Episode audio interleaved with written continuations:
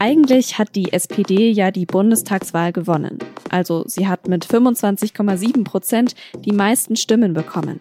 Trotzdem geht es seit der Wahl vor allem um FDP und Grüne, die möglichen Koalitionspartner, und die Union, den hadernden Wahlverlierer. Aber was passiert denn gerade bei der SPD? Warten Olaf Scholz und seine Partei einfach ab, bis der Weg für die Kanzlerschaft frei ist? Darüber habe ich mit Mike Schimanski aus dem Berliner SZ-Büro gesprochen.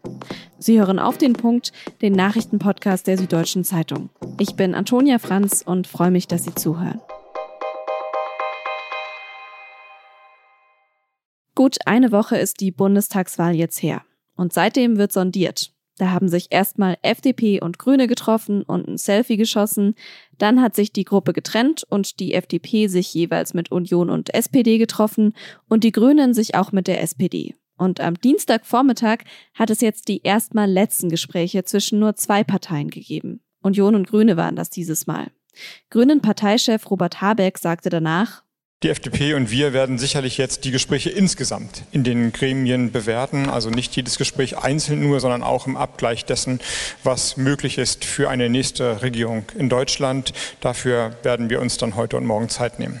Jetzt müssen sich also FDP und Grüne entscheiden, mit wem sie als erstes zusammen in Verhandlungen gehen. Option 1 ist die Union, der die FDP inhaltlich ja deutlich näher steht auf die aber auch einige FDP-PolitikerInnen ziemlich sauer sind, weil Details des Gesprächs zwischen den beiden Parteien an die Presse geraten sind. Option 2 ist die SPD, der Wahlgewinner und favorisierte Partner der Grünen. Wenn es nach der SPD und Generalsekretär Lars Klingbeil am Sonntagabend geht, dann natürlich Option 2. Da steht alles auf Ampelkoalition. Unser Wunsch wäre, dass es dann zügig zu Dreiergesprächen kommt. Es ist gerade also ganz schön spannend in diesem taktischen Parteienkarussell in Berlin. Mittendrin dabei ist auch SZ-Reporter Mike Schimanski, mit dem ich über die aktuelle Rolle der SPD gesprochen habe. Mike, du bist in Berlin vor Ort, äh, sprichst in dieser Zeit nach der Wahl auch immer wieder mit den Leuten aus der SPD. Kannst du uns da vielleicht mal mitnehmen? Wie ist denn gerade so die Stimmung in der Partei? Also in diesen Tagen erlebt man eine sehr, sehr gelöste, in Teilen euphorische SPD. Man trifft auf Abgeordnete, die sich nicht vorstellen konnten, überhaupt in den Bundestag gewählt zu werden. Das Ergebnis ist dann doch so gut ausgefallen, dass viele jetzt ihre Lebensplanung ändern mussten. Es ist ein Gefühl von alter Stärke, das zurückkehrt und einem neuen Selbstbewusstsein. So habe ich die SPD wie in diesen Wochen lange nicht erlebt. Jetzt ist ja gerade eben diese Phase der Sondierungsgespräche und die SPD befindet sich gefühlt so ein bisschen in einer Art Lauerstellung. Man hat das Gefühl, sie wartet so ein bisschen ab. Stört es Sie denn, dass andere Parteien gerade eher im Fokus stehen als die SPD? Den Eindruck habe ich nicht, äh, wenn man das Agieren vom Kanzlerkandidaten Olaf Scholz verfolgt. Denn stellt es sich eher so dar, dass er die Zeit für sich laufen lässt. Äh, er ist als klarer Wahlsieger aus der Wahlnacht hervorgegangen, die SPD stärkste Kraft. Ähm, Scholz setzt alles auf ein Ampelbündnis. Er möchte, dass dieses Bündnis auch funktioniert am Ende, was heißt, dass er Partner braucht, die miteinander können. Wenn Grüne und FDP in diesen Wochen und Tagen Zeit brauchen, um ihre Position abzustimmen, dann habe ich den Eindruck, ist er gerne bereit, denen diese Zeit auch zu geben. Der Generalsekretär sagte neulich, am Ende zählt, wer den Koalitionsvertrag unterschreibt. Und mit diesem Gefühl geht, glaube ich, auch Scholz in die Verhandlungen. Jetzt haben FDP und Grüne ja schon auch noch die Option, mit der Union in eine Koalition zu gehen, in eine Jamaika-Koalition. Fürchtet die SPD denn so eine Koalition oder ist sie sich eigentlich eher schon der Ampel sicher? Sie ist sich äh, der Ampel eigentlich ziemlich sicher, den Eindruck habe ich, was vor allem daran liegt, dass die Union in einem desolaten Zustand ist und sowohl Grüne und FDP gute Gründe haben, müssten trotzdem mit der Union ein Jamaika-Bündnis einzugehen. Dieses, diese Umstände geben der SPD eine gewisse Sicherheit.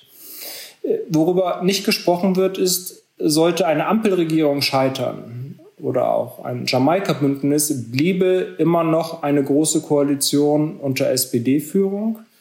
Es ist ein sehr unwahrscheinlicher Fall, das muss man ganz klar sagen, aber es ist auch nicht ausgeschlossen, dass es am Ende so kommt, wenn alle anderen Gespräche gescheitert sind. Jetzt wird es aber ja erstmal, wie wir gerade schon besprochen haben, äh, um eine Ampelkoalition äh, gehen. Wie stark kann sich denn dann die SPD in so einer Koalition noch durchsetzen, wenn sich jetzt FDP und Grüne schon vorher sozusagen einig werden? Für die SPD zählt vor allem, dass sie Kanzlerpartei würde in diesem Bündnis. Das heißt, sie kann sich in einem gewissen Grad Zugeständnisse erlauben. Sie wird in einem gewissen Grad Zugeständnisse machen müssen. Schwer oder aus meiner Sicht nicht verhandelbar ist, dass der Mindestlohn von 12 Euro kommt, nach Wunsch der SPD auch im ersten Jahr der Regierung. Dahinter wird es Abstriche geben. Das sind Punkte, die wird Scholz mit seiner Partei am Ende verhandeln müssen. Es wird keine SPD-Politik pur geben. Scholz Angebot an seine Partei ist aber, dass sich die SPD in einem funktionierenden Bündnis lange an der Regierung und an der Spitze der Regierung halten könnte. Wir haben jetzt schon kurz über die Rolle von Olaf Scholz äh, gesprochen, dass er jetzt gerade auch so ein bisschen abwartet und er da auf jeden Fall ja Kanzler werden will. Aber wie ist denn äh, seine oder wie geht's denn weiter mit seiner Rolle in der Partei? Ist er jetzt für die nächsten Jahre schon gesetzt als der Mann, der die SPD vertreten wird, oder gibt es da auch noch andere, die neben ihm stehen werden? Er ist der mächtige Mann der SPD, spätestens seit, seit, seit dem Wahlabend. Die, er hat die SPD zurückgeführt in eine Position, wo sie verhandeln kann und den Kanzler stellen kann. Das ändert einiges in dieser Partei. Die Partei hinter Scholz wird sich noch damit arrangieren müssen, einen starken Anführer zu haben. Scholz muss zeigen, ob er den Kurs aufrechterhält, weiterhin äh, anderen der Partei, Partei Linke einzubinden. Im Wahlkampf hat das dazu geführt, dass die Partei sehr geschlossen aufgetreten ist. Es wird eine der spannendsten Fragen der nächsten Monate sein, wie Scholz mit seinem Machtzuwachs umgeht.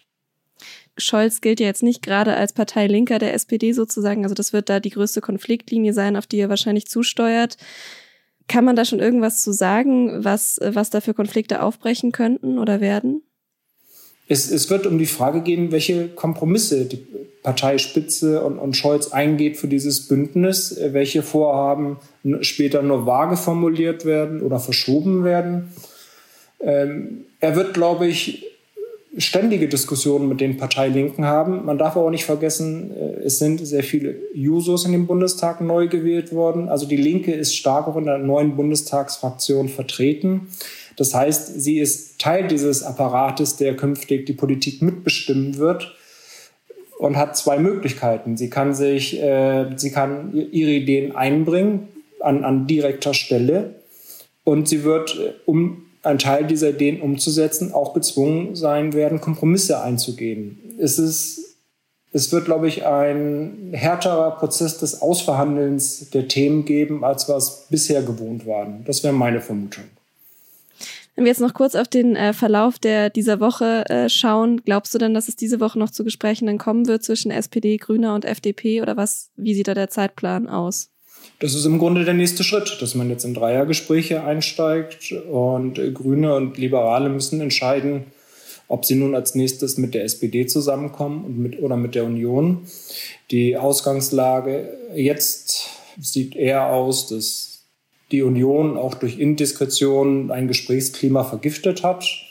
Ich habe die starke Vermutung, dass der nächste Schritt ist, tatsächlich mit, äh, mit in einer Ampelkonstellation die nächsten Gespräche zu führen. Dann sind wir gespannt. Vielen Dank für das Gespräch auf jeden Fall. Ich danke auch. Vielen Dank. Armin Laschet ist gerade ja vor allem als etwas gescheiterter Kanzlerkandidat der Union Thema. Gerade ist er aber auch noch der Ministerpräsident von Nordrhein-Westfalen. Aber nicht mehr lange.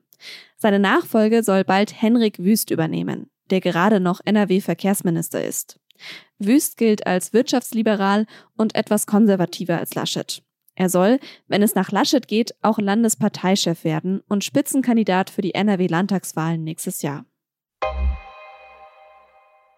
Der Physik-Nobelpreis geht dieses Jahr unter anderem an einen deutschen Klimaforscher. Klaus Hasselmann und sein US-Kollege Shiokuro Manabe bekommen gemeinsam den Preis für ihre Modellberechnungen von Klimaprozessen.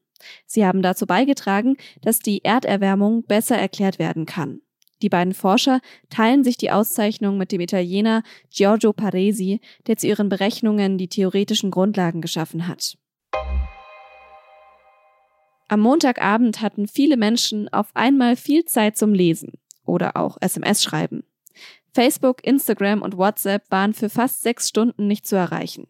Der Konzern hat eine fehlerhafte Konfigurationsänderung als Grund genannt. Dadurch sei der Datenverkehr zwischen den Rechenzentren zusammengebrochen. Es könne noch etwas dauern, bis alles wieder normal läuft.